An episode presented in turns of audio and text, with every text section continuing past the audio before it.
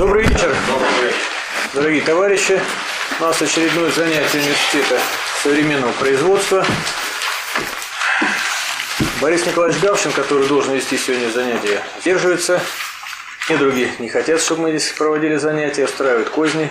Но будет чуть попозже. И пока вот я предлагаю слово дать Михаилу Васильевичу Попову с обзором на прессы.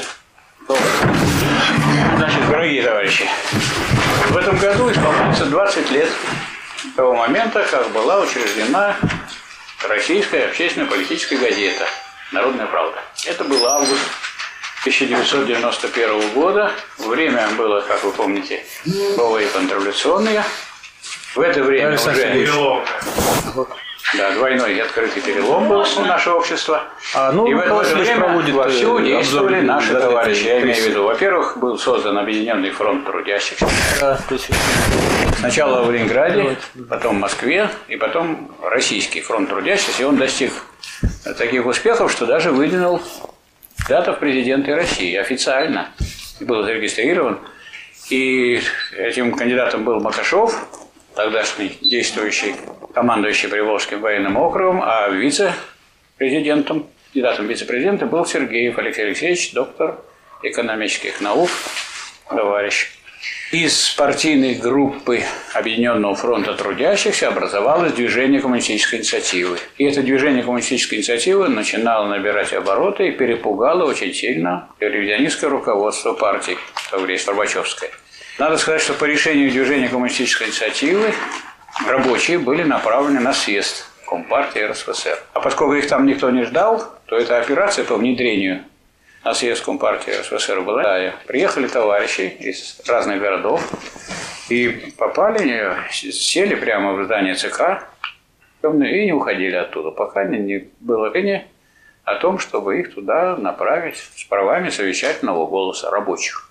членов движения коммунистической инициативы. И э, приняли участие съезде, в частности, значит, наши товарищи выступали. Выступал товарищ Половодов при выборах первого секретаря ЦК Компартии РСФСР, рабочий был очень хороший. Выступал товарищ Байдужа, да, выбирали председателя Центральной контрольной комиссии. Здесь народ хохотал, потому что он говорил, что экономисты собрались.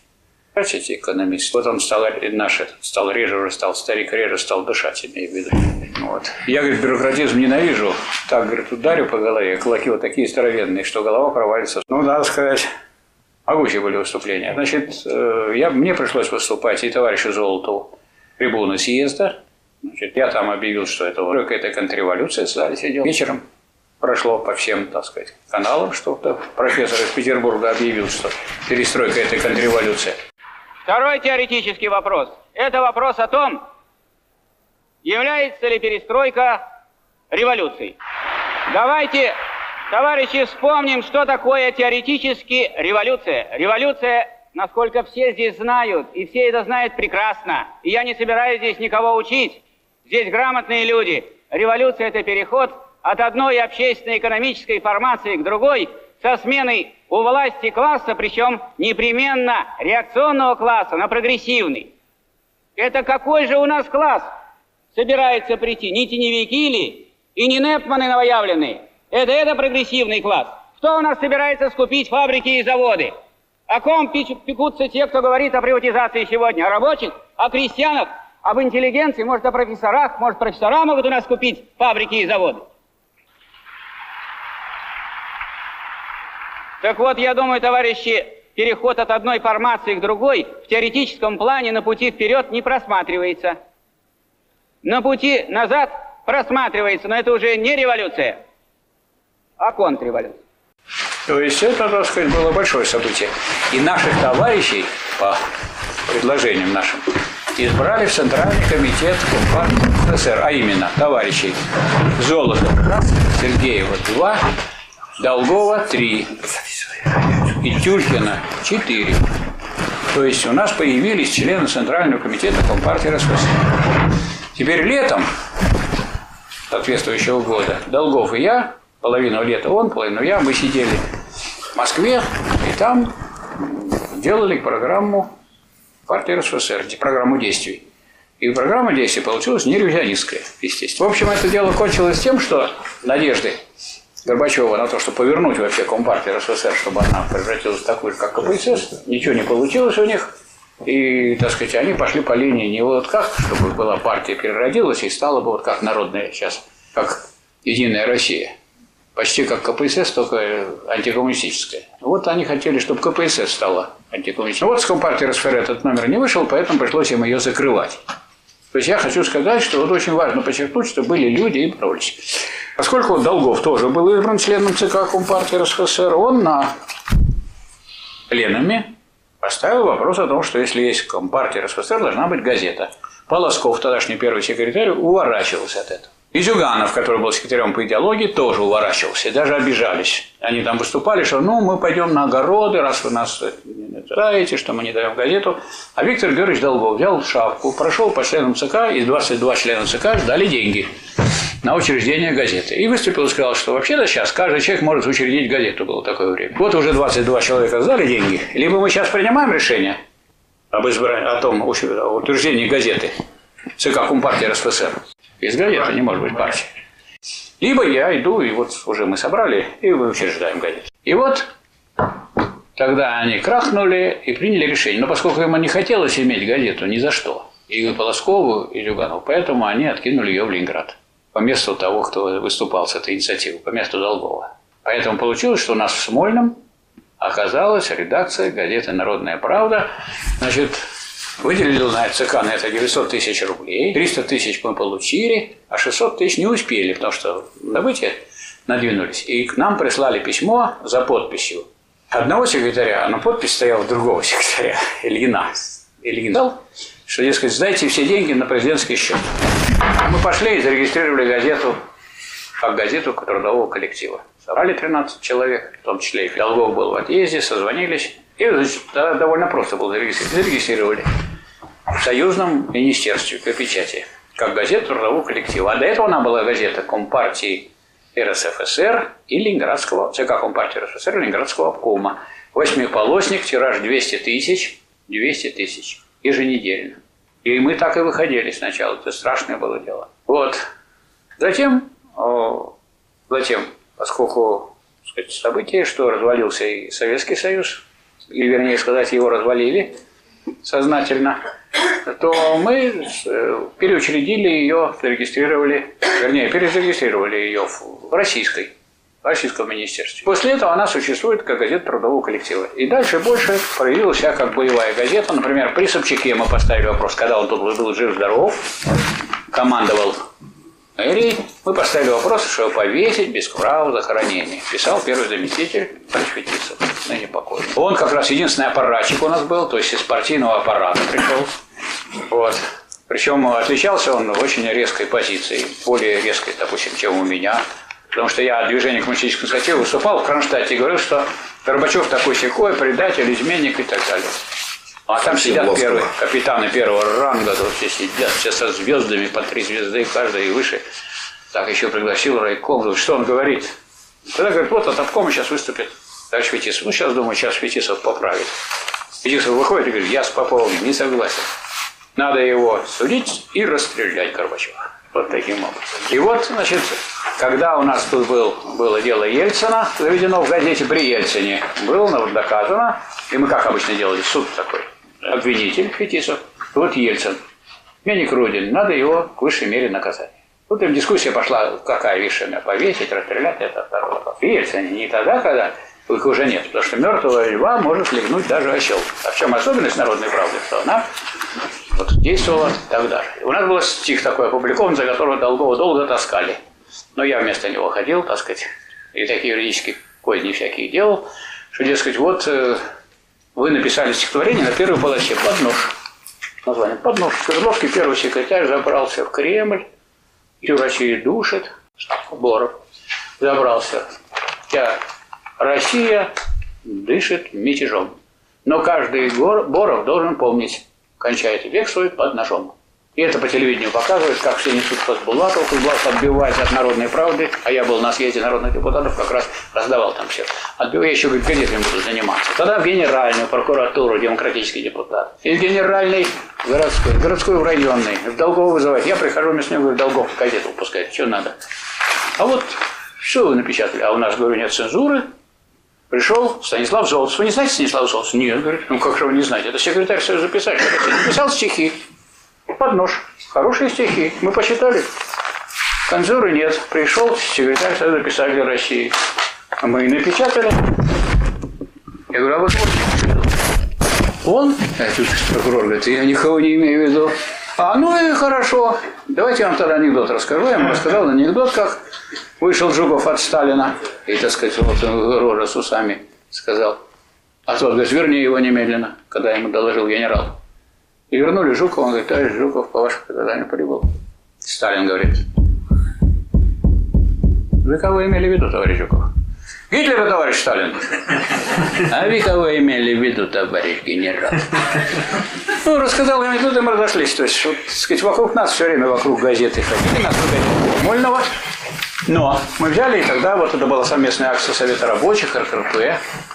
Вот ну, здесь присутствующие многие в этой астоле. Мы окружили Смольный в один прекрасный день. Всем объяснили, что Смольный сегодня Смольный не работает. На главном входе было шесть их стояло так вот рядов. Стояли, никого не пустили, но у нас был план, сидели мы с Терентьевым Юрием Григорьевичем, мы рисовали план на каждый вход, чтобы было все перекрыто. Все семь входов, знатоки знали, что где еще есть входы, побежали туда, там тоже закрыто, а туда побежали, и там закрыто, и там, где столовая, и там закрыто. Ну, это же работники Смольного сказали, нет, нельзя зайти, и они пошли по домам. А тут появился, значит, наш друг, товарищ вице-мэр Щербаков, который был против Собчака, который написал Собчак «Враг нашего города» в газете в «Нашей народной правде». И он понуро бродил, там ему этот представитель милиции говорит, давайте мы сейчас их, давайте их повели на переговоры начальника управления. На переговорах товарищ Тимофеев продиктовал убрать это все, что нас, этого, не пропускать народную правду, и тогда мы открываем Смольный. В общем, пошли мы на компромисс. И до того мы тогда объявили, что коменданта Смольного назначаем. То есть это были такие очень боевые дни. Ну и совсем кратко, я не буду продолжать, поскольку пришел уважаемый лектор, совсем кратко я изложил эту историю очень кратко. Народной правде 20 лет. И она с этой газеты живет, несмотря на всякие другие перипетии. Как говорится, это заслуживает отдельного вечера обмена, так сказать, воспоминаниями о том, как создавалась и работала народная правда. Здесь Виктор Аркадьевич был за отделом газеты, Терентьев был заведующий политическим отделом, Нерникова, вам известно, была заворка отделом и так далее. То есть тут, так сказать, это было такое хорошее, легальное, хорошее прикрытие для организации Российской коммунистической рабочей партии. Вот, так сказать, имея это в виду, прошу вас с вниманием отнестись к этому номеру. Сейчас это боевой орган профсоюзов и рабочих коллективов, которые, так сказать, совместно... И хочу отметить, что вот в этом номере на переднем плане члены Российской коммунистической партии рабочие, наконец-то, а то был только Владимир Алексеевич один, его высылали, что, дескать, у нас рабочие тоже есть. Ну, теперь есть еще у него и идея. Вы получили газету номер, нет? Ага. Вот, так что теперь у нас уже картина изменилась. А теперь разрешите предоставить слово заместителю главного редактора газеты «Народная правда» Пашину Борис Николаевич, полковник милиции, между прочим. Спасибо. Спасибо. И полиции. Дорогие друзья, сегодня мы будем говорить о промышленности и концепции развития промышленности. Вообще промышленность – это основа экономической мощи любой страны. И государство не может быть э, вообще сильным, великим, если э, нет мощной промышленности, которая она независима была от тех зарубежных э, структур. Вот после 90-го года промышленность падала, она упала в разы. Э, и, конечно, э, очень много усилий потребуется для того, чтобы подъем именно отечественной промышленности был. Есть, э, допустим, вектор, который дает, вроде и говорят, что это наши автомобильные заводы, типа 5 заводов. Это наши делают холодильники, наша промышленность э, делает еще часы, там, пылесосы. Но вообще это все зарубежные бренды, и это не только бренды, это собственники. И они пришли не как Деды Морозы сюда, а пришли для того, чтобы вообще извлечь прибыль. И э, в случае какой-то кризисной ситуации, конечно, они будут закрыты. Но о промышленности вообще сейчас говорить э, крайне не модно. Даже вот э, вчера э, было двухчасовая 2.40, да, по-моему, президент давал пресс-конференцию средствам массовой информации, как российским, так и зарубежным, вы, наверное, никто не слышал ни одного вообще вопроса из средств массовой информации, а как вообще с развитием промышленности, основ экономической мощи нашей страны. Вообще это можно э, э, ни, нигде не услышишь. И президент об этом не говорит. Э, э, есть концепция, подписанная Владимиром Владимировичем Путиным 8 э, э, в 2008 году, э, в ноябре 2008 года. Концепция социально-экономического развития страны. Кризис ее забыли, два года ее не выполняли. В хаотическом порядке а именно в концепции заложены приоритет отечественного производства и промышленности, и, соответственно, э, основа экономики. И э, закупили все зарубежное. Сегодня как раз э, подводили итоги по скоростному движению между Санкт-Петербургом и Москвой. Вот беда, что Э, продолжается, причем с нарастанием, несмотря что э, э, достаточно очень много сил, много охраны выделено на железнодорожные магистрали, затрачены большие деньги, установлено телевидение, установлены другие меры безопасности, а его забрасывают. Тут причина, конечно, не только как можно расценивать, как террористические акты, как а в первую очередь возмущение народа, потому что э, растет между э, разность между достаточно богатой категорией граждан и бедной. И вот этот разрыв увеличивается. Соответственно, конечно, кто живет между Санкт-Петербургом и Москвой, доходов нет, работы нет, промышленность, та, которая была, э, она Э, вяло текущее состояние или э, вообще загибается. Иностранных туда инвестиций нет, а мы упор, к сожалению, делаем на иностранные инвестиции. И, конечно, возмущенный народ даже на обычных поездах не доехать, а эти проносятся. Конечно, вот результат. Конечно, тут достаточно глубокие такие корни. Ну и в нашем движении вот надо, конечно, думать Э, понятно, и как э, Медведев сказал, не приходит президент на всю жизнь. Он приходит на какой-то срок, потом другой, потом третий будет. Но так и э, строй. Он, э, э, рабовладельцы думали, что э, они навсегда. И будет рабовладельческий строй, поскольку он действительно э, был более прогрессивный к предыдущему первобытно-общинному. Феодалы думали, что Феодальный строй – это, конечно, самый прогрессивный, он так и будет процветать. Но пришел э, э, капитализм, пришел более развитый социализм, произошла контрреволюция, э, пришел опять после контрреволюции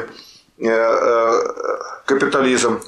И понятно, и он, капитализм во всем мире, он все развивается, и под нажимом рабочего класса когда-то будет и социализм. Когда он будет? Через год, через э, столетие или тысячелетие, мы не знаем. Но на все время капитализм, конечно, не останется. Чем более активнее будут, конечно, э, будет и э, быстрее другой строй. Но мы должны рассматривать, мы живем в капиталистическом строе, мы патриоты страны, и мы волнуемся за состояние дел в нашей стране, за состояние промышленности. И э, поэтому вот тут надо э, рассмотреть э, в нашем движении, а что бы вообще можно было предложить в нынешних рамках для э, развития промышленности. Тем более, э, даже если взять э, э, движение, э, даже в этом плане заинтересовано, что э, только на крупном машинном производстве могут создаваться и а, мощные трудовые коллективы, которые будут отстаивать свои права и когда-нибудь приведут э, э, к социализму как первой стадии коммунизма. Как и было это. Но мы живем сейчас в капиталистическом э, обществе, и мы видим, вот, как капиталистическое общество развивается. Вот смешанная экономика, допустим, в. Это социалистическая страна, но экономика смешанная. Но есть э, программы. Э, это выше, чем э, концепция развития страны. Если бы был план, а план носит, э, в отличие от программы, директивный характер, было бы еще выше. У нас 20% военно-промышленного комплекса. И, конечно, на 20%, конечно, был бы неплохо, был директивный план.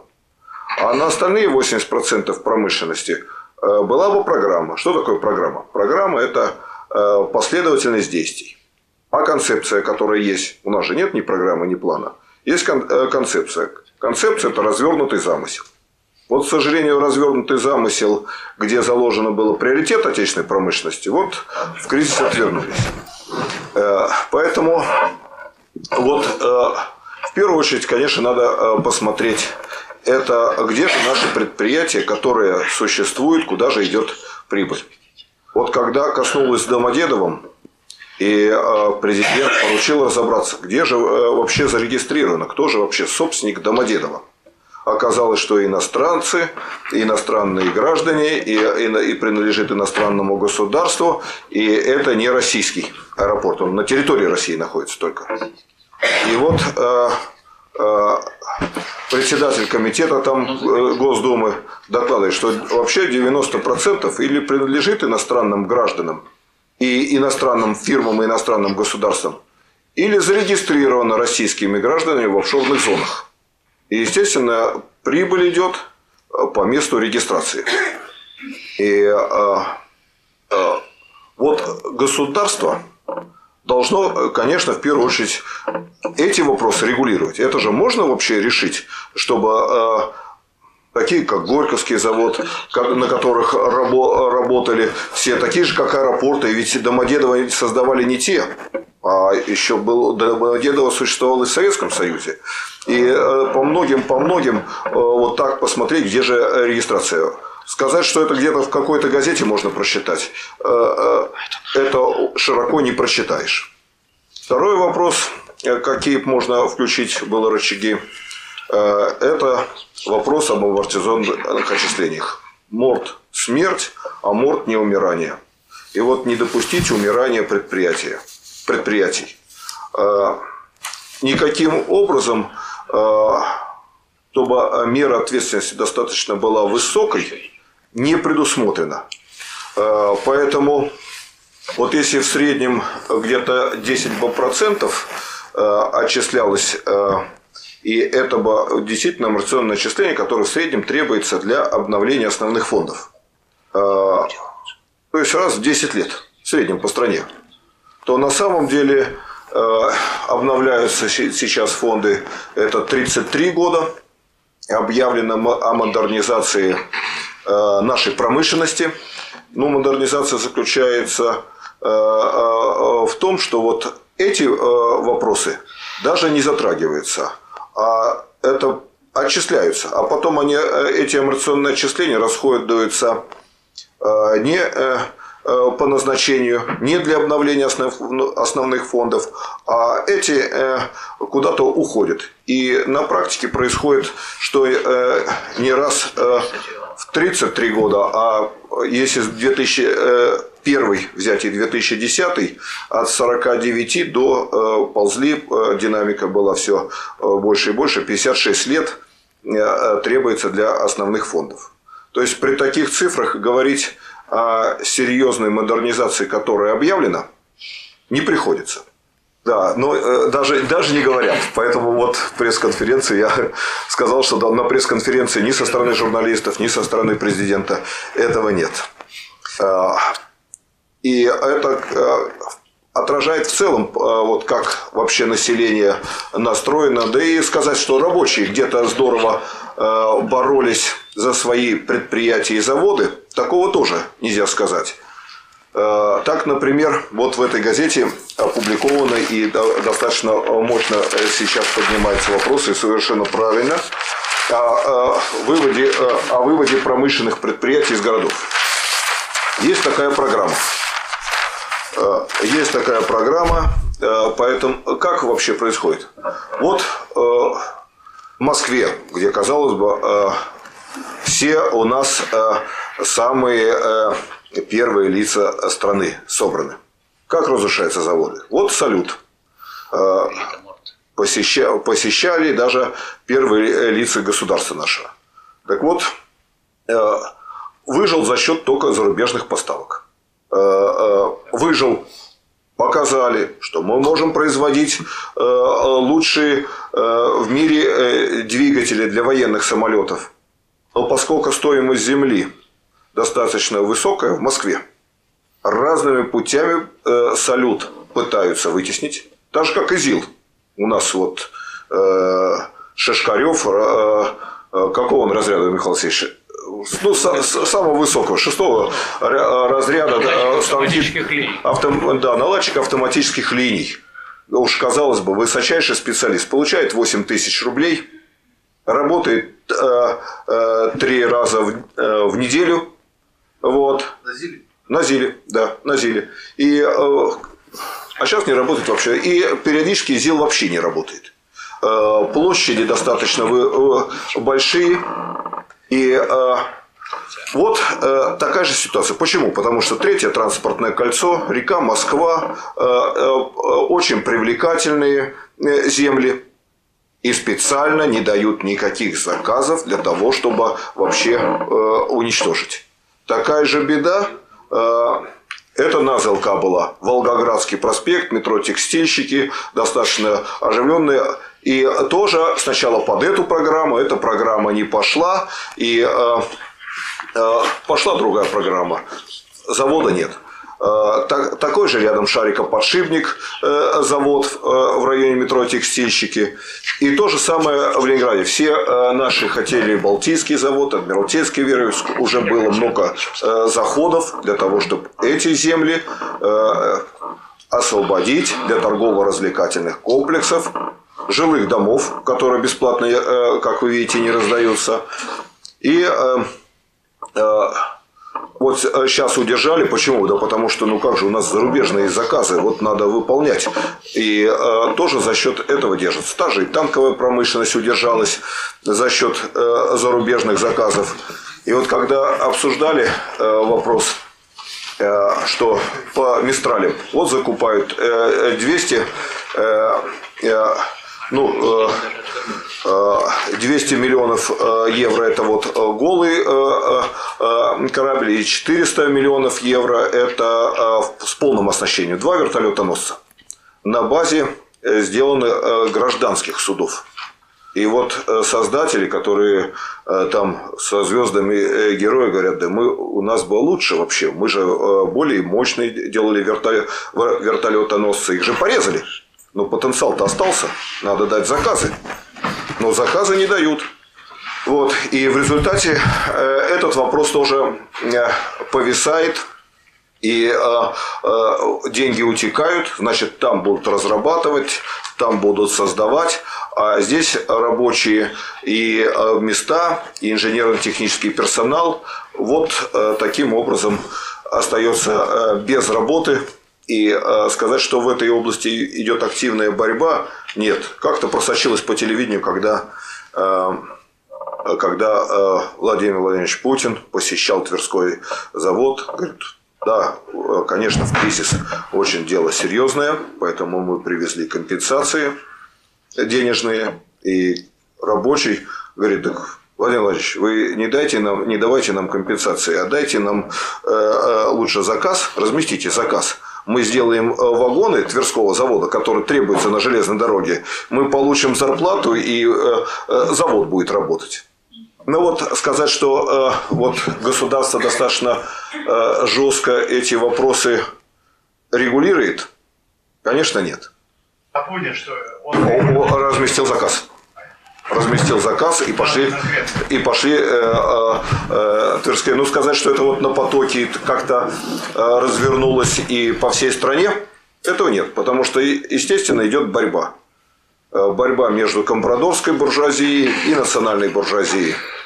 Каждый извлекает прибыль, но национальная хоть за национальную борется э, промышленность, поднимая отечественную экономику, а компрадоры – извлекают достаточно большую прибыль. А все понимают, что вообще неплохо бы страну разделить на части, э, на части разделить и э, э, сдерживает только мощно еще советское время, когда создано было атомное оружие, еще наш потенциал военный, который находится на защите наших рубежей. Ну, это не, э, очень слабые такие э, э, э, позиции, поскольку они... э, Почему слабые позиции? Потому что э, их тенденция все меньше и меньше. Вот если сейчас э, несколько лет не будут закупать танки, что будет с танковой промышленности? Не будет танковой промышленности. Э, Если э, на авиазаводах э, мы выпускали в 90-м году 200 гражданских э, самолетов, а Airbus 100 выпускал. Э, Сейчас Airbus 400 самолетов англо-французский, а мы 10 самолетов вот выпустили в год. Ну, понятно, заводы в 20 раз, но не могут они. Поэтому, конечно, вот это тоже э, должно государство регулировать.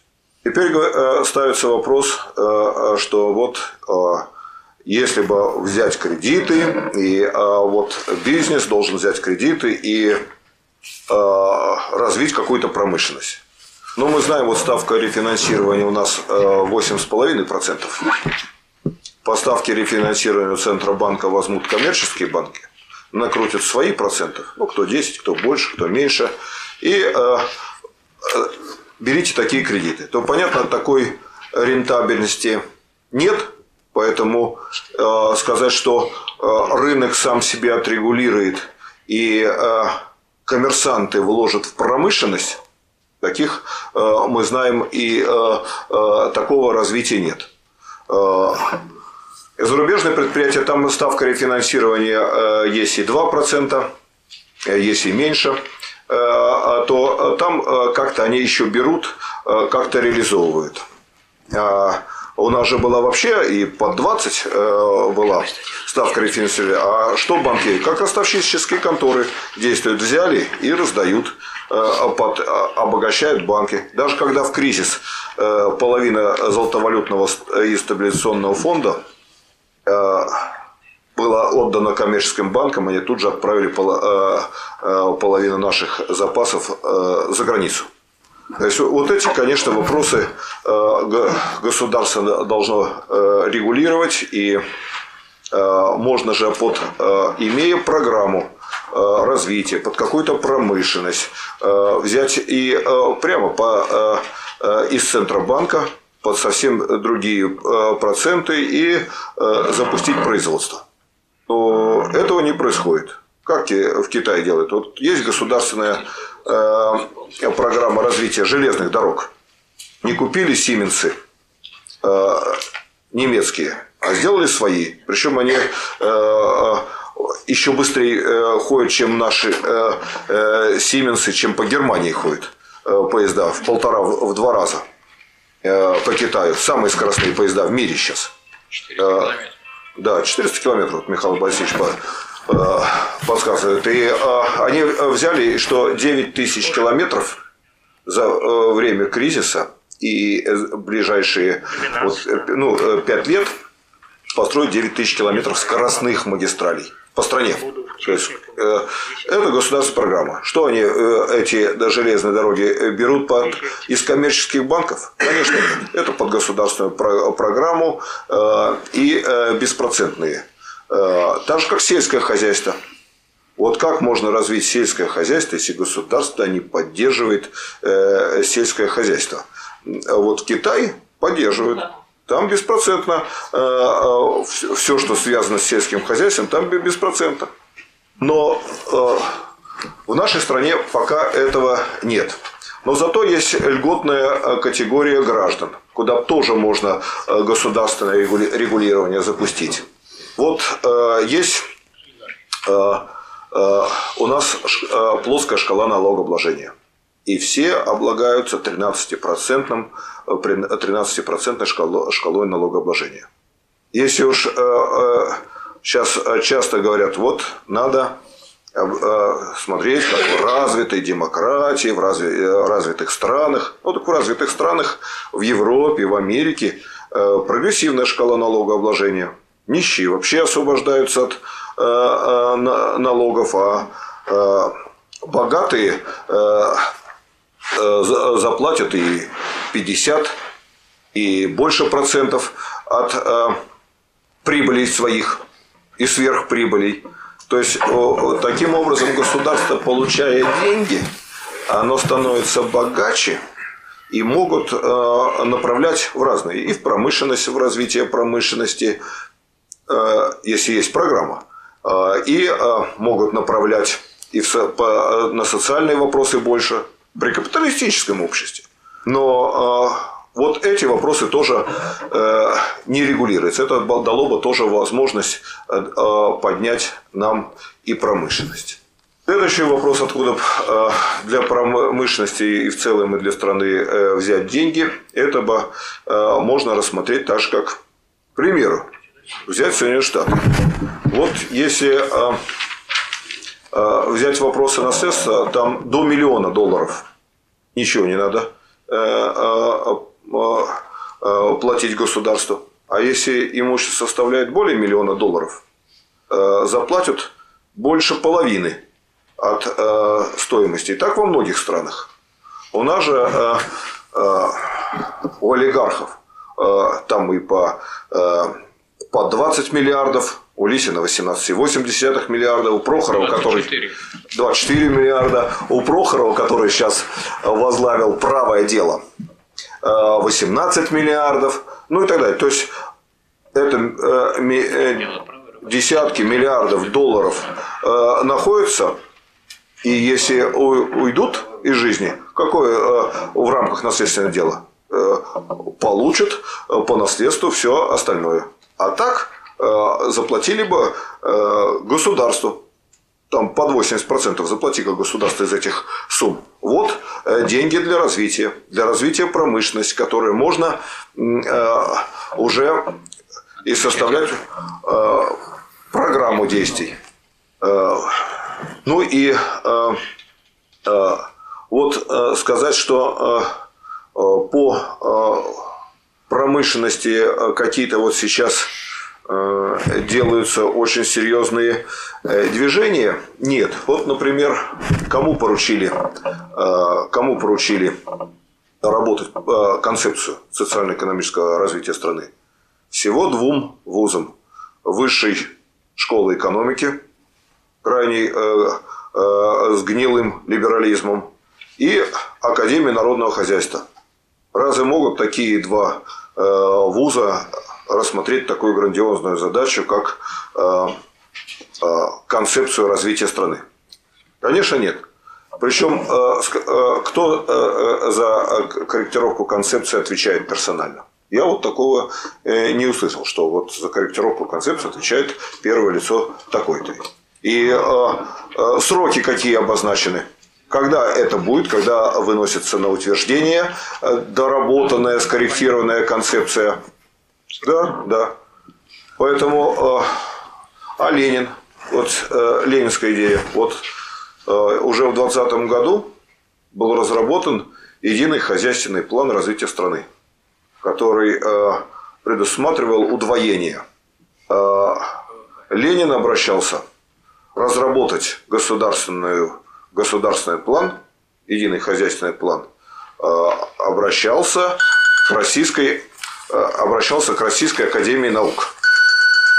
Кто вообще э, мешает? Сейчас же существует Ро- Российская Академия Наук. И кто мешает обратиться к Российской Академии Наук для того, чтобы эти вопросы были на достаточно э, гораздо высшем уровне отточены, доработаны, чтобы и страна развивалась. Но этого не, э, не происходит. И э, даже по ленинскому плану, если э, нефтеперерабатывающие заводы где э, размещались? Вблизи, где их добычи. То есть ставилась задача вторичный э, продукт выпускать, э, э, то есть высокотехнологичный. Э, Концепции сказать, что вот э, теперь э, по той концепции, которая даже еще не идет, не реализовывается в полном объеме, сказать, что есть в концепции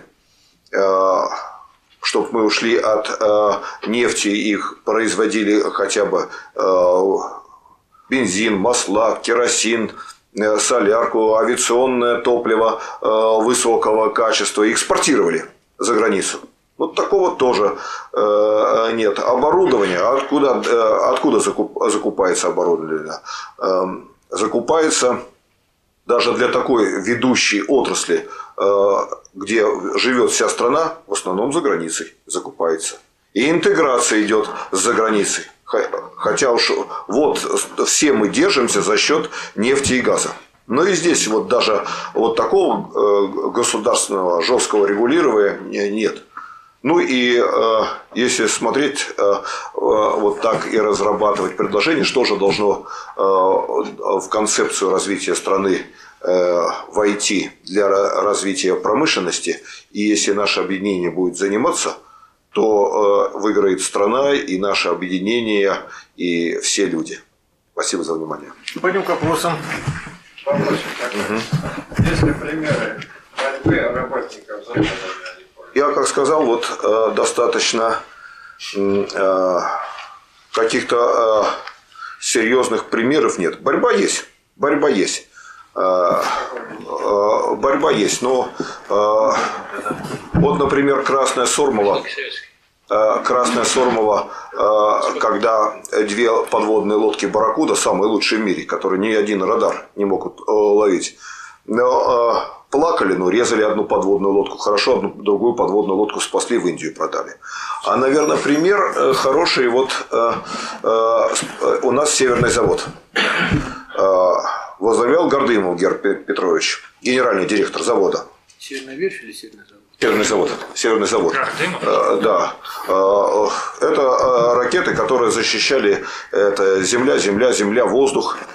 И вот он тогда подписал у Виктора Степановича Черномырдина, который был председателем правительства, подписал, что будет финансирование государственное, и доказал, что наши ракеты – лучше, чем першинг.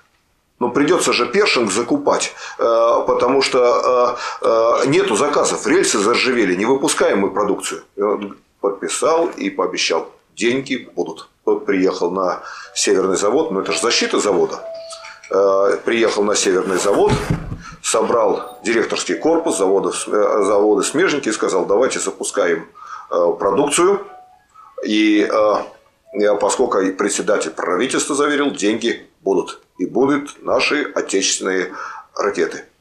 Но э, запустили производство, из всяких резервов э, э, продукция пошла, а денег нет. Поехал э, э, в Москву, его не приняли второй раз.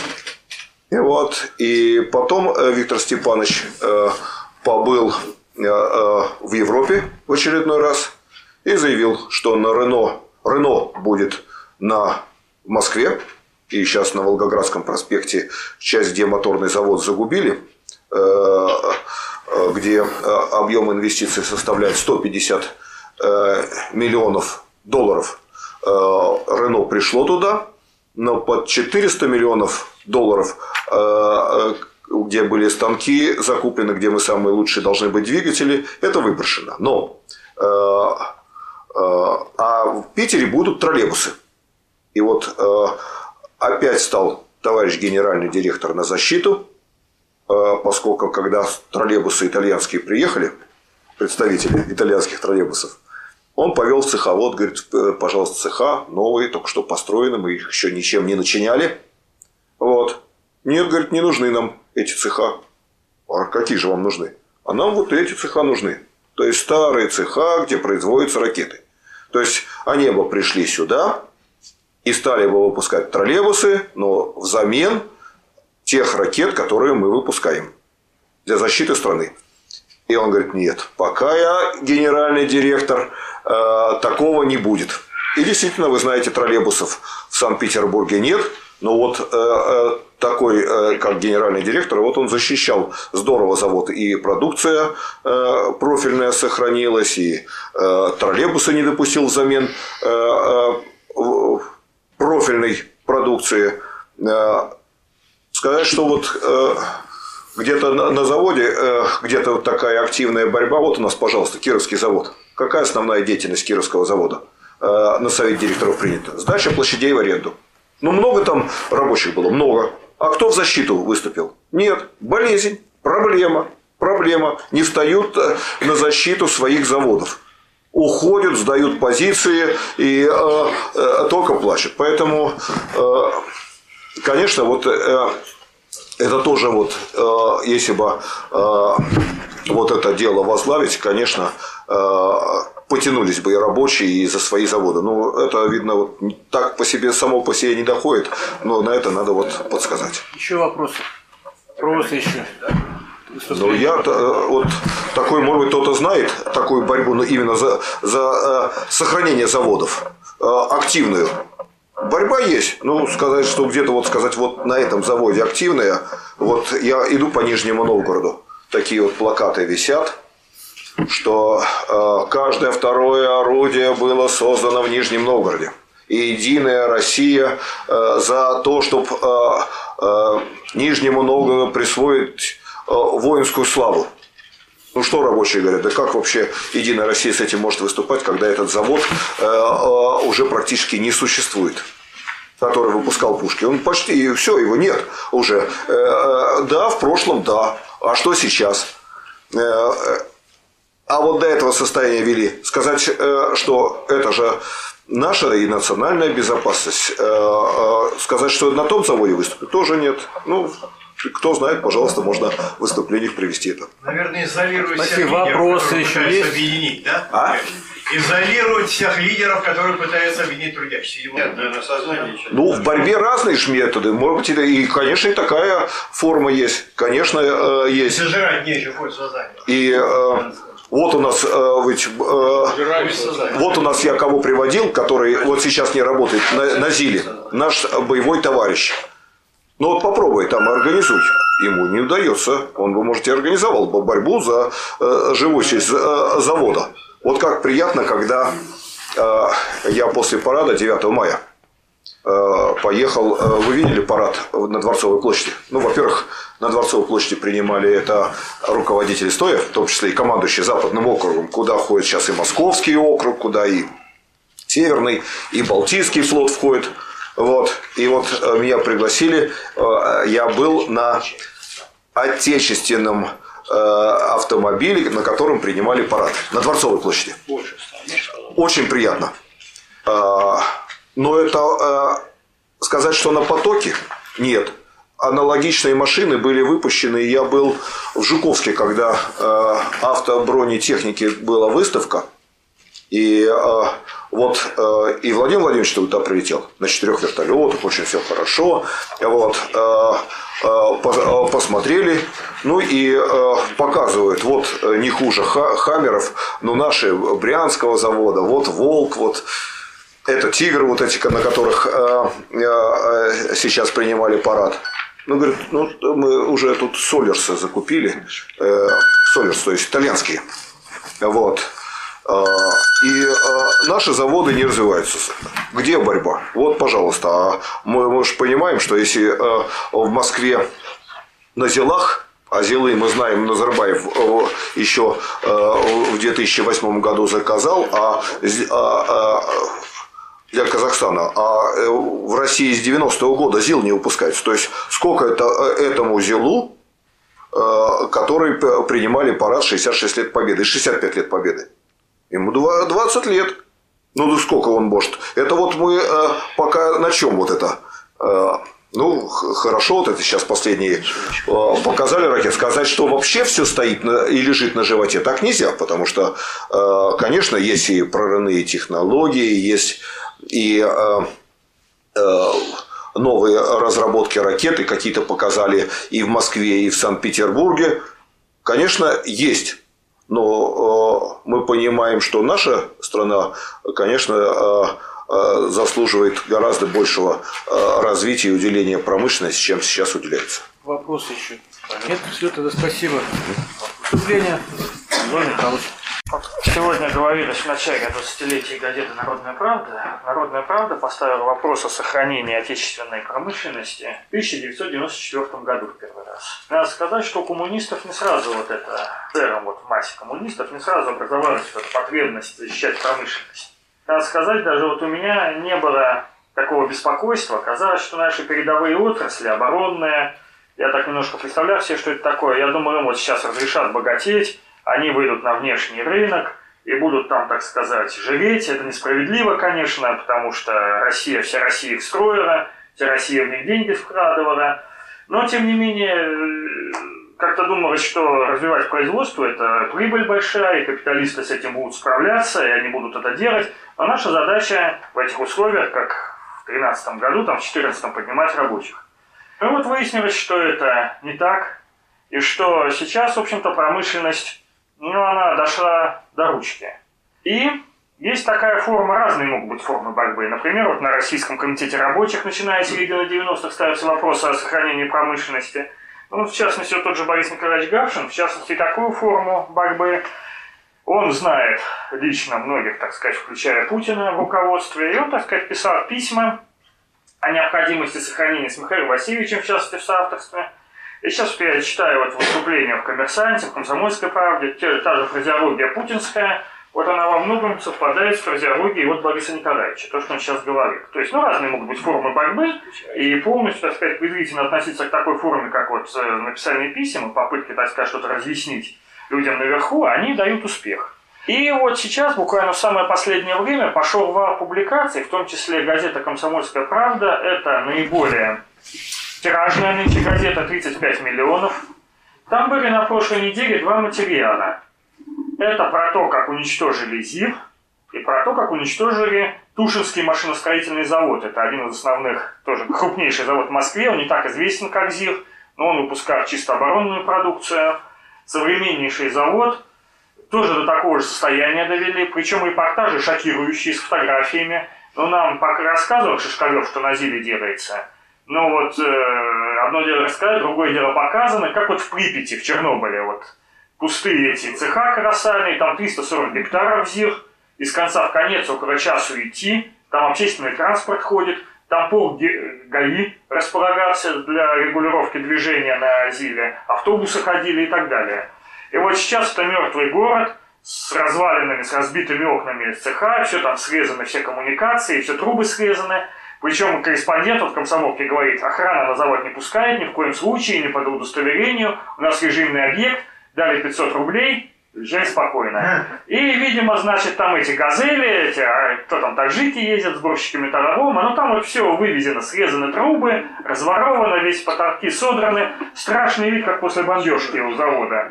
И вот Шишкарев говорит, что вроде как они формально три дня в неделю работают, приходят на работу, как Василий Николаевич говорит, где-то у нас что-то есть. Так вот, реально ЗИР не работает. Почему? Потому что задние мосты поставляют из Рязани ему. А Рязанский завод закрыт и обанкрочен.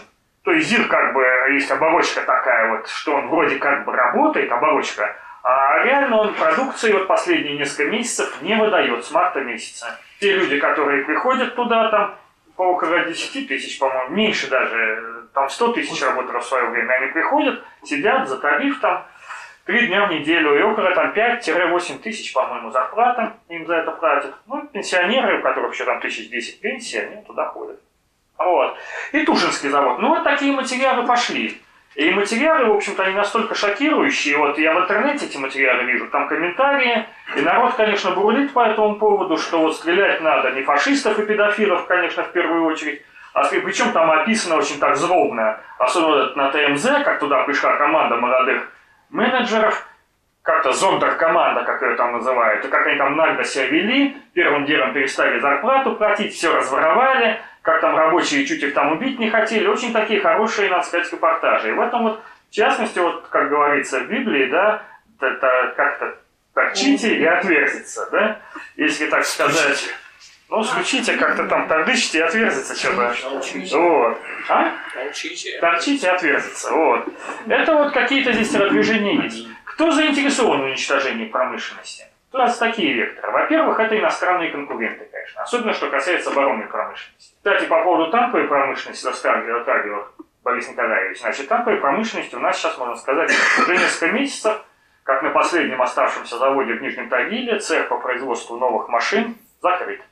И занимается Нижний Тагил, вагонзавод знаменитый, последний оставшийся у нас, как сейчас ученые говорят, жизненным циклом продукции, то есть, попросту говоря, капитальным ремонтом того, что уже выпущено. Пока закрыт, ну, он не разворован пока, но он не работает, цех по выпуску новых машин. И вот аналогично практически все заводы, потому что даже вот то, что работает что-то, там, к сожалению, масса иностранных комплектующих. Даже на выпускаемых у нас кораблях, хотя это запрещено, но, скажем, электрические щиты итальянские. Потому что наши, ну, не у кого заказать те же, тот же электрический щит, тоже много еще. Там же масса комплектующих, у каждого завода была масса смежников, поэтому то, что корабль выпущен на Балтийском заводе, не означает, что это русский корабль, сделанный в России целиком, там масса комплектующих, массовая зависимость. Потом, значит, э, легковое автомобилестроение душит у нас Рено Nissan. АЗРК сгубил Рено Nissan. Сейчас АвтоВАЗ практически губит Рено Nissan. Новые АвтоВАЗы Гранты. Вот то, что делают, это разработка Nissan. Ну, видимо, степень локализации там достаточно высокая по комплектующим, российская. Но разработка это уже не автовазовская. Научные всякие центры, конструкторские КБ там сокращаются. И если у нас до недавнего времени в политехе обучалась группа ребят с автоваза, целевиков, сейчас эту группу убрали. То есть там инженеры, разработчики не нужны. Новые вазы, отечественные вроде как, они из местных здесь делаются, здесь собираются, все, но вот они собраны, как сказать, сконструированы французскими, японскими, я не знаю, Рено, Nissan, чьи там инженеры. Вот, значит, это вот нужно, во-первых, иностранным конкурентам. Потом, в общем-то, и русским капиталистам. Вот здесь у нас был разговор, вспоминал один товарищ, что еще летом 17 года, как в каком-то там офицерском собрании, ставился вопрос о том, что надо бы большевистскую заразу из Питера, чтобы искоренить, надо вывести заводы из Питера. И, конечно, вот это уничтожение заводов, а сейчас что делают? Сейчас берут э, планы какие? Взять Адмиралтейский завод, взять Где? Северную верфь, взять Балтийский завод, и все их вывести в Кронштадт. А в Кронштадте же там тоже не пустое место, там колоссальный морской завод уникальный. И как я понял, вот на базе этого, на останках этого морского завода из четырех крупнейших уникальных заводов сделают какую-нибудь живопырку по ремонту. Потому что иначе просто ничего не получится. Кто туда будет ездить на работу в Кронштадт? Если все будут ездить туда по дамбе, это, ну, это нереально, это уничтожение. Уничтожение рабочего класса и доведение населения России до 15 миллионов, необходимых для обслуживания трубы. Это вторая тенденция. Боязнь рабочего класса и уничтожение рабочего класса вместе с заводами. И третье, это просто, вот как мне видится, лень некоторая. Здесь даже относительно прогрессивным политикам, как там Путин, Иванов, Сечин, она присуща. То есть просто вот лень, это надо бегать, что-то организовывать, людей искать, людей назначать, контролировать.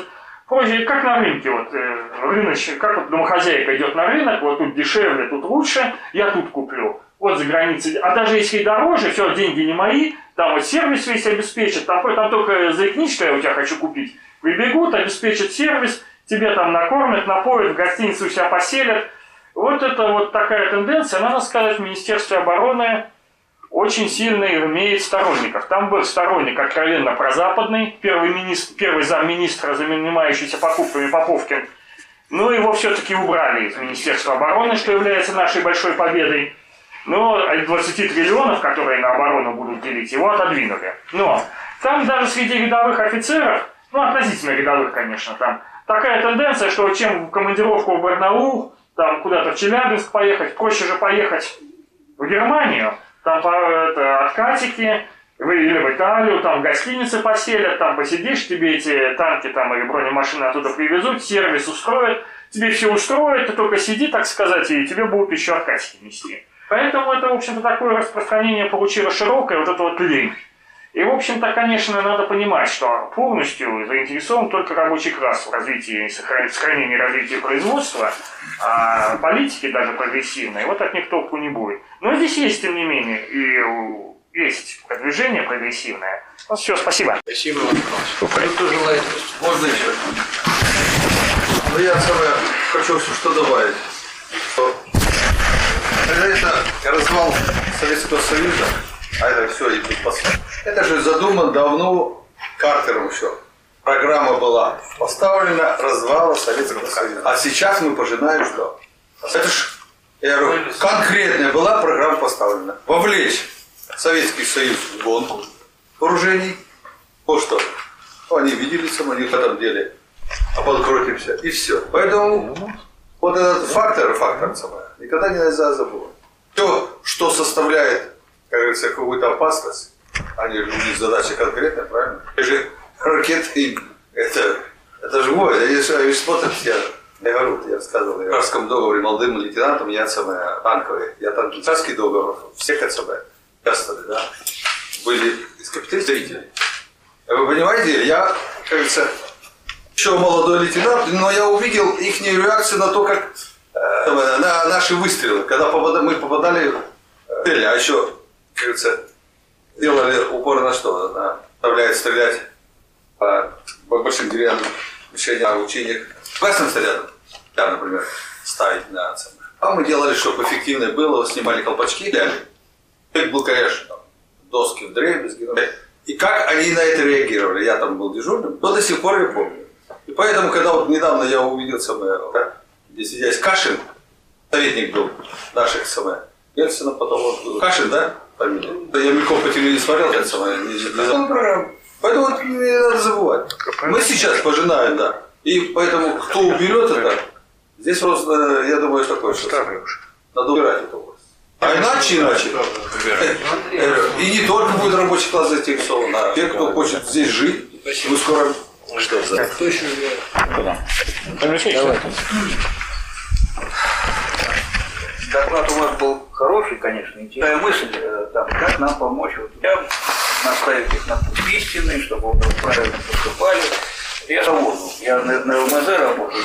Знаете, у меня такое впечатление, что администрации нашей, ну, для того, чтобы он развивался, нормально функционировал, э, они совершенно в этом не, не заинтересованы. Работаем и работаем. Там все хуже вообще, что на самом верху тоже вот, вот это, вот что плевать. Ну как вот им, им дело-то не в том, если они действительно возьмутся за дело и начнут поднимать экономику, мне кажется, они долго ведь не просидят. Вдвоем, что ли? Через некоторое время там будут сидеть другие люди. Вот то, что, э, что говорится в Кремле, то, то- то же самое вот, э, в нашем заводе, она, так сказать, модель э, всего того, что происходит. Наша администрация ну, совершенно не заинтересована ну, ни в чем. Ни о чем-нибудь бесполезно показывать, вот, на недостатки тоже бесполезно. То работя- получается, работяга, он сам заинтересован в том, чтобы вот, э, действительно там, а, ну, совершенно не интересно. Работаешь и работаешь, и ладно, ладно, так, ну, иди работай.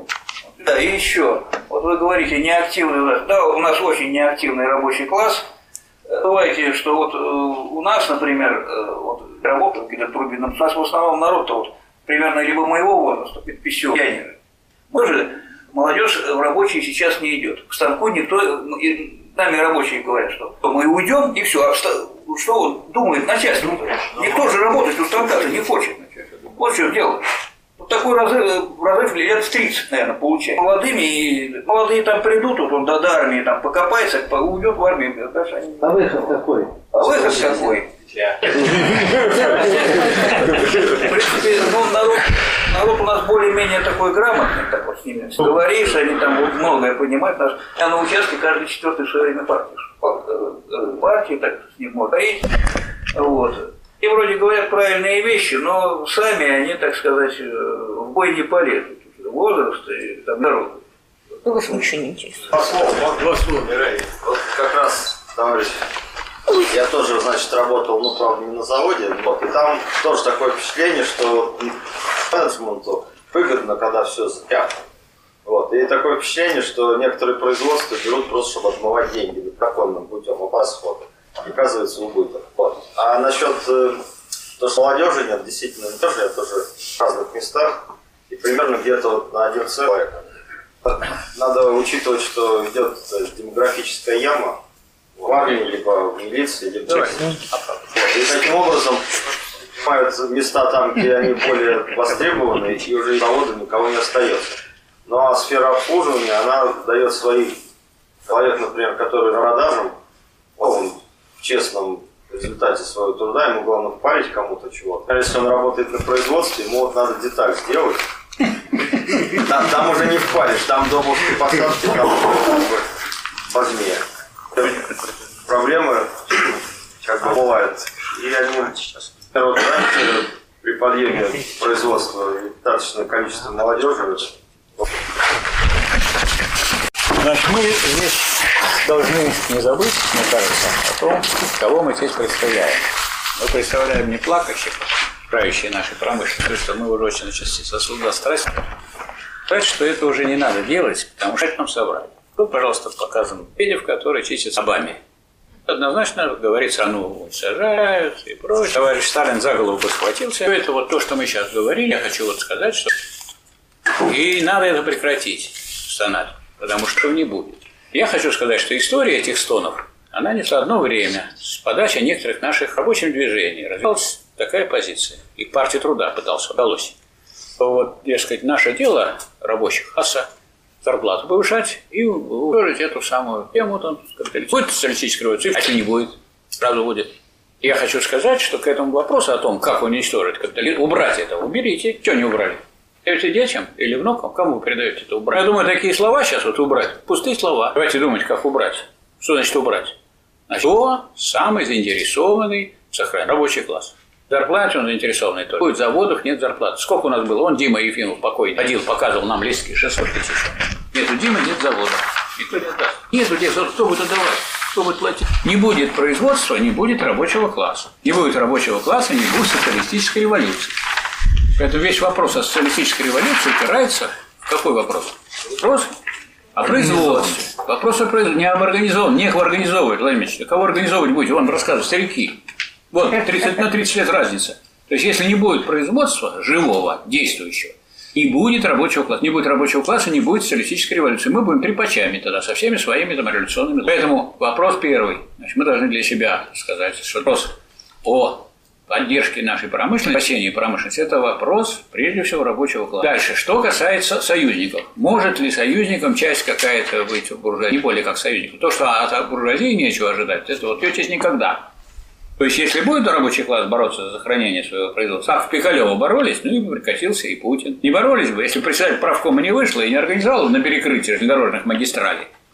И Путина бы не было, и этих не призвали бы этих олигархов, не завязали бы там сохранение производства. Пример вам живой. Или вы помните, как полтора года они платили зарплату? Что сделали люди? А, во-первых, они не уходили с предприятий, в отличие от наших деятелей, как ожидали, так сказать, за границей сойдется, и нет, с. А во-вторых, они перекрыли Транссибирскую магистраль, и эти вот прокуроры чесали репу, что если мы вздумаем сейчас уголовно наказывать, а вышло столько много, люди возьмут просто железные палки и, так сказать, нам по головам. Поэтому никого уголовно, за это уголовное, так сказать, трение, как его не наказали, не наказали. Потому что если народ поднимается в целом, вот народ вместо того, чтобы пока у нас рабочий, во-первых, он продолжает думать, что вопрос о сохранении производства – это вопрос, вот знаем что, а что дал ничей. С точки зрения теоретической, то, что буржуазия может развивать производство, мы даже в Америке разваливается производство. Нет, там что, благодаря рабочему движению сохраняется, что ли? Или в Израиле разваливается производство? Что, мощное рабочее движение сохраняете? Или во Франции разваливается производство или нет?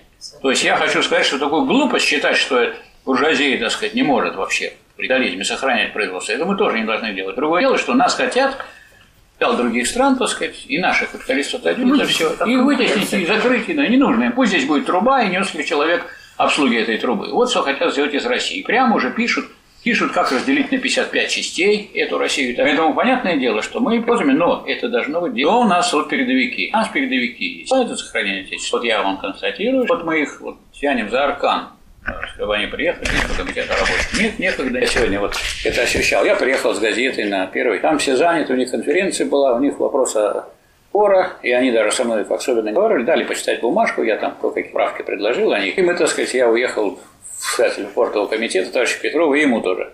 Газета отвез, поскольку никто от них-то не приехал. Они же такованные, мощные доперы. Там, кстати, производство идет, и молодые люди там есть. Они думают, что они при капитализме суть более-менее неплохо. Бразилия соединенная, она сейчас вовсю соединенная. Она думает, как, как раньше шишечка по ней. Поэтому сейчас не улучшишь свою зарплату в одиночку. И повысишь свое положение в одиночку. Структурные изменения делать взяли и там преобразовали. У них было пять компаний, сейчас уже вторая сервиторная компания уже раз, и ООО «Морпорт СПБ» уже включена. А Перстякова говорит, мы не будем соглашаться на сохранение норм коллективного договора, потому что там вы такие, вас уже не будет сейчас. Я хочу что сказать, что в этих условиях наше профсоюзное движение, ныне коммунистическое движение, не мобилизовано на вот сохранение как предателей, изменников Родины, тех, кто закупает чужое и не производит свое. И деньги все отдает за границу. Все деньги уплывают за границу. Вот где, где деньги? Где все рассчитано, сколько у нас денег. Денег у нас море в стране. И эти деньги надо, сказать, воровать, значит, надо требовать. Ясное дело, что мы поэтому должны смотреть на свою программу. Вот мы программу напечатали вновь. Программа Федерации профсоюзов России. К сожалению, из этой программы люди выискивают себе маленькие кусочки и не занимаются как раз вот этими проблемами. Это главная проблема. Я проблема вывод промышленных предприятий из городов. Общее уничтожение предприятий идет медленно, как считаю, медленно. А вот если взять и начать выводить промышленность из городов в зоны, вот будет быстро. Такая вот людоедская программа, как бы вроде ее не принимал никто, ни ДУ, правительство, Совет Федерации. Тут, так сказать, тянут и тянут. Кто не принимал, а что такое выгнать? Я из городов. А кто создал человека труд? То есть трудящихся долой. Из кого оставить в городах? Не трудящихся. Говорит, мы ради культуры, ради экологии. А для кого экология? Рабочих долой, инженерно-технических работников. Зону. Поезжайте вот на кольцевую автодорогу, там, где вот Nissan и Hyundai. Там же помойки, там настоящая зона такая, вонь такая страшная. Мимо проехать один раз тяжело, а там работать надо по 8 часов. Что такое зона? Чтобы не было там ни культурных учреждений. Вот сейчас приехали сюда на учебу, потому что вы не из Кронштадта приехали. А вы доберитесь к Кронштадту. Кронштадт. А если еще куда-нибудь загонят, как этих самых загнали наших фордовцев, давайте туда, подальше от города, в зону, чтобы от политики оторвать, от культуры оторвать, в театр, чтобы не ходили, музыку, чтобы не слушали и так далее. То есть это страшная угроза, и я думаю, что надо ее Российский комитет рабочих заклеймил. Некоторые говорят, зачем так уж сильно вы назвали? А как еще называть? Людоедская практика. Вы хотите уничтожить что? Где у нас сейчас население основное? 70% в городах. Что является основой городов? Промышленность. Кто основа, так сказать, населения? Рабочий.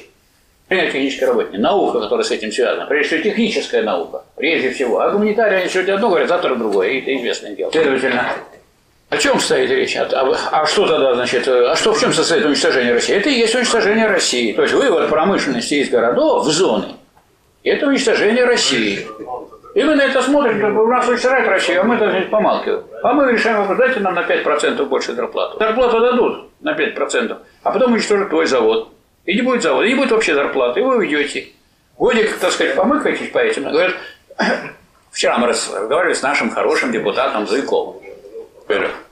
Он, да, да, послушали, ему дали газеты, он почитал. Завтра у нас о пенсиях будет вопрос. Я говорю, ну, Владимир Ильич, ну как не будет заводов? Ну, из чего вы платить пенсию? Ну, из чего вы будете платить пенсию? Медикам будете, из чего вы будете, если не будет там электросилы, да? Или не будет э, металлического завода, из чего вы будете пенсию платить? А это как-то остановить Кто-то должен.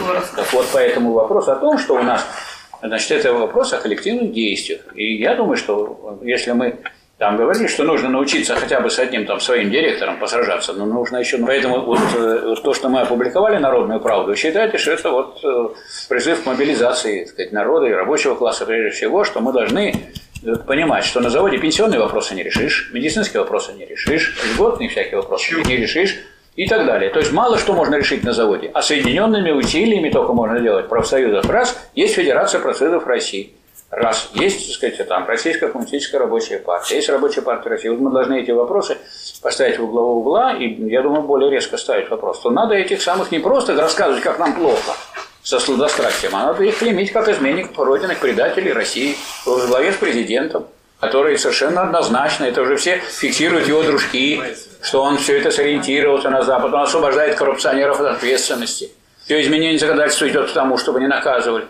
Он и все это сам этот лозунг модернизации, он направлен на ориентирован на Запад. Почему? Потому что если бы, скажем, Сталин ставил вопрос, он сказал так, давайте сделаем программу, чтобы мы через пять лет бы их превосходили.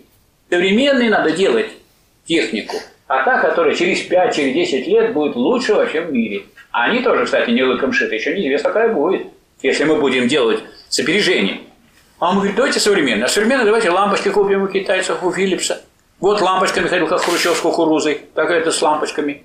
Давайте, говорит, только ни в коем случае больше, чем 100 ватт не включайте. Да я возьму по 100 ватт и сделаю тысячу лампочек. И сделаю такую иллюминацию. В чем проблема-то? Что-то делаем-то. Или если давайте мы вот сейчас наштампуем в рамок и будет стоять на каждого. И стоят они, и что?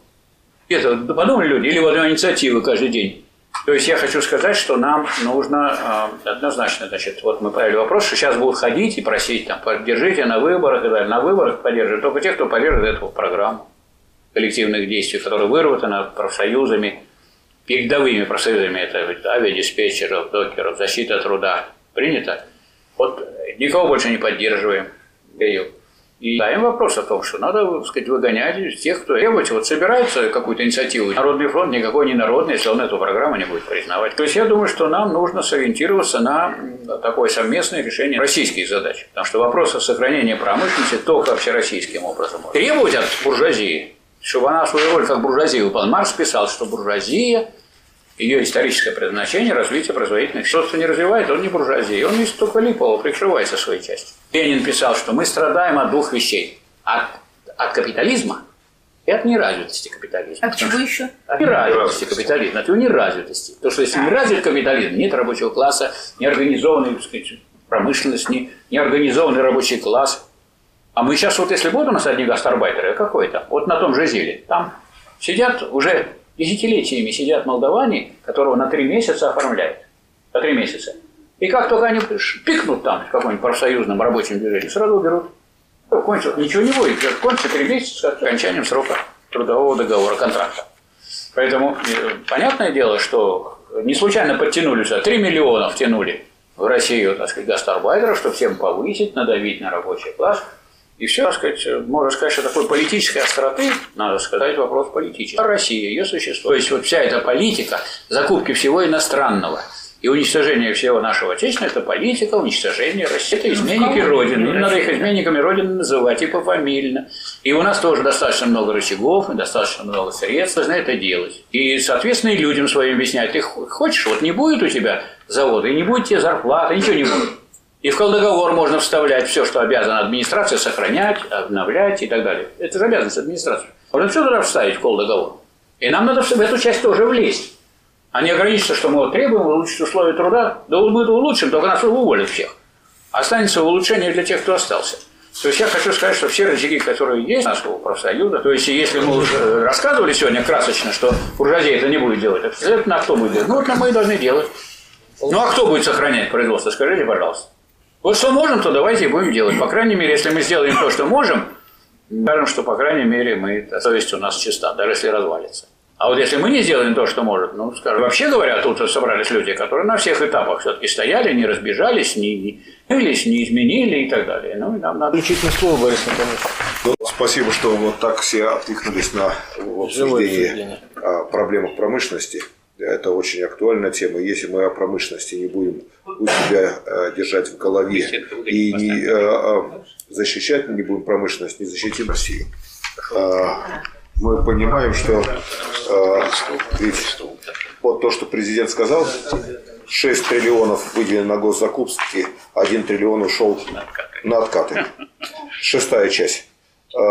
Вот а, товарищ бы Сталин, конечно, поставил бы вопрос найти эти триллион. Кто взял и привлечь к ответственности. После этого выпустить из тюрьмы. Вы слышите такой, такой, такой резолюции? Разве есть? Нет. А, а тут же действуют еще и другие рычаги. Это на, на, на госзакупки. А, чтобы развалить промышленность, ЦРУ действует в национальных интересах Соединенных Штатов Америки. Другие разведки действуют, действуют. Они в национальных интересах своих стран действуют и по теневому э, варианту идут и подкупы, и оседают приличные деньги, и, деньги, и учатся у многих за границей, и лечатся за границей, и недвижимость за границей, все за границей, и здесь пока вот пока все хорошо, и если что, туда уехали. И мы знаем э, и в Англии, и в Испании, и везде в Европе, и в Америке можно все больше и больше услышать речь. И если не будет программы государственное развитие страны, значит, и э, вузы, которые выпускают достаточно много, и ставится вопрос, готовят инженерные кадры. Сейчас действительно президентом поставлен вопрос э, готовить инженерные кадры. Но если инженерные кадры будем готовить, а не будет программы и не будет промышленности э, в этой программе, то они все уедут за границу, и будут там и с компьютерами заниматься, и как вот я э, э, работаю в МГТУ, Московский государственный технический университет, МАМИ. А, Вот э, Citroën, допустим, дизайнеров весь поток забрал на Citroën. Хорошие дизайнеры, выпускают же, выпускают, а нашей промышленности нет. А мы сегодня с Александром Сергеевичем случайно встретились в маршрутном такси, а кто заменяет? Я иду, я ж не, не опаздываю сюда, я не вижу, где я там э, с той стороны, а я со стороны водителя. Я говорю, мы до Смольного доедем? Говорит, я не знаю. Сидит вот таджик или узбек. Я не знаю Смольный. Он знает маршрут, вот привез сюда, он знает, что... Он не знает Смольный. Я говорю, ну вы хоть на маршруте-то знаете, он действительно по маршруту едет мимо Смольного. Он Смольный не знает. Ну не знает он вот такой. То есть будет вот такая миграция Поэтому инициатива хорошо, вот э, инженерных э, кадров готовить, еще, еще, еще много, да, да, очень хороших инициатив у Медведева и плохих много. Так вот эти инициативы надо все объединить, а, которые объ- объединить должны в программу, в программу развития страны, где приоритетным направлением будет развитие промышленности. Вот тогда эти инициативы будут востребованы. А когда будет инициатива, то один канат в одну сторону потянули, то потом другую ниточку потянули, потом эту бросили, еще потянули. Инициатив много, а единого целого комплексного решения развития страны нет, в том числе и промышленности. Да. Спасибо за внимание. Всего доброго. Следующий, чет- так, следующий четверг заключительное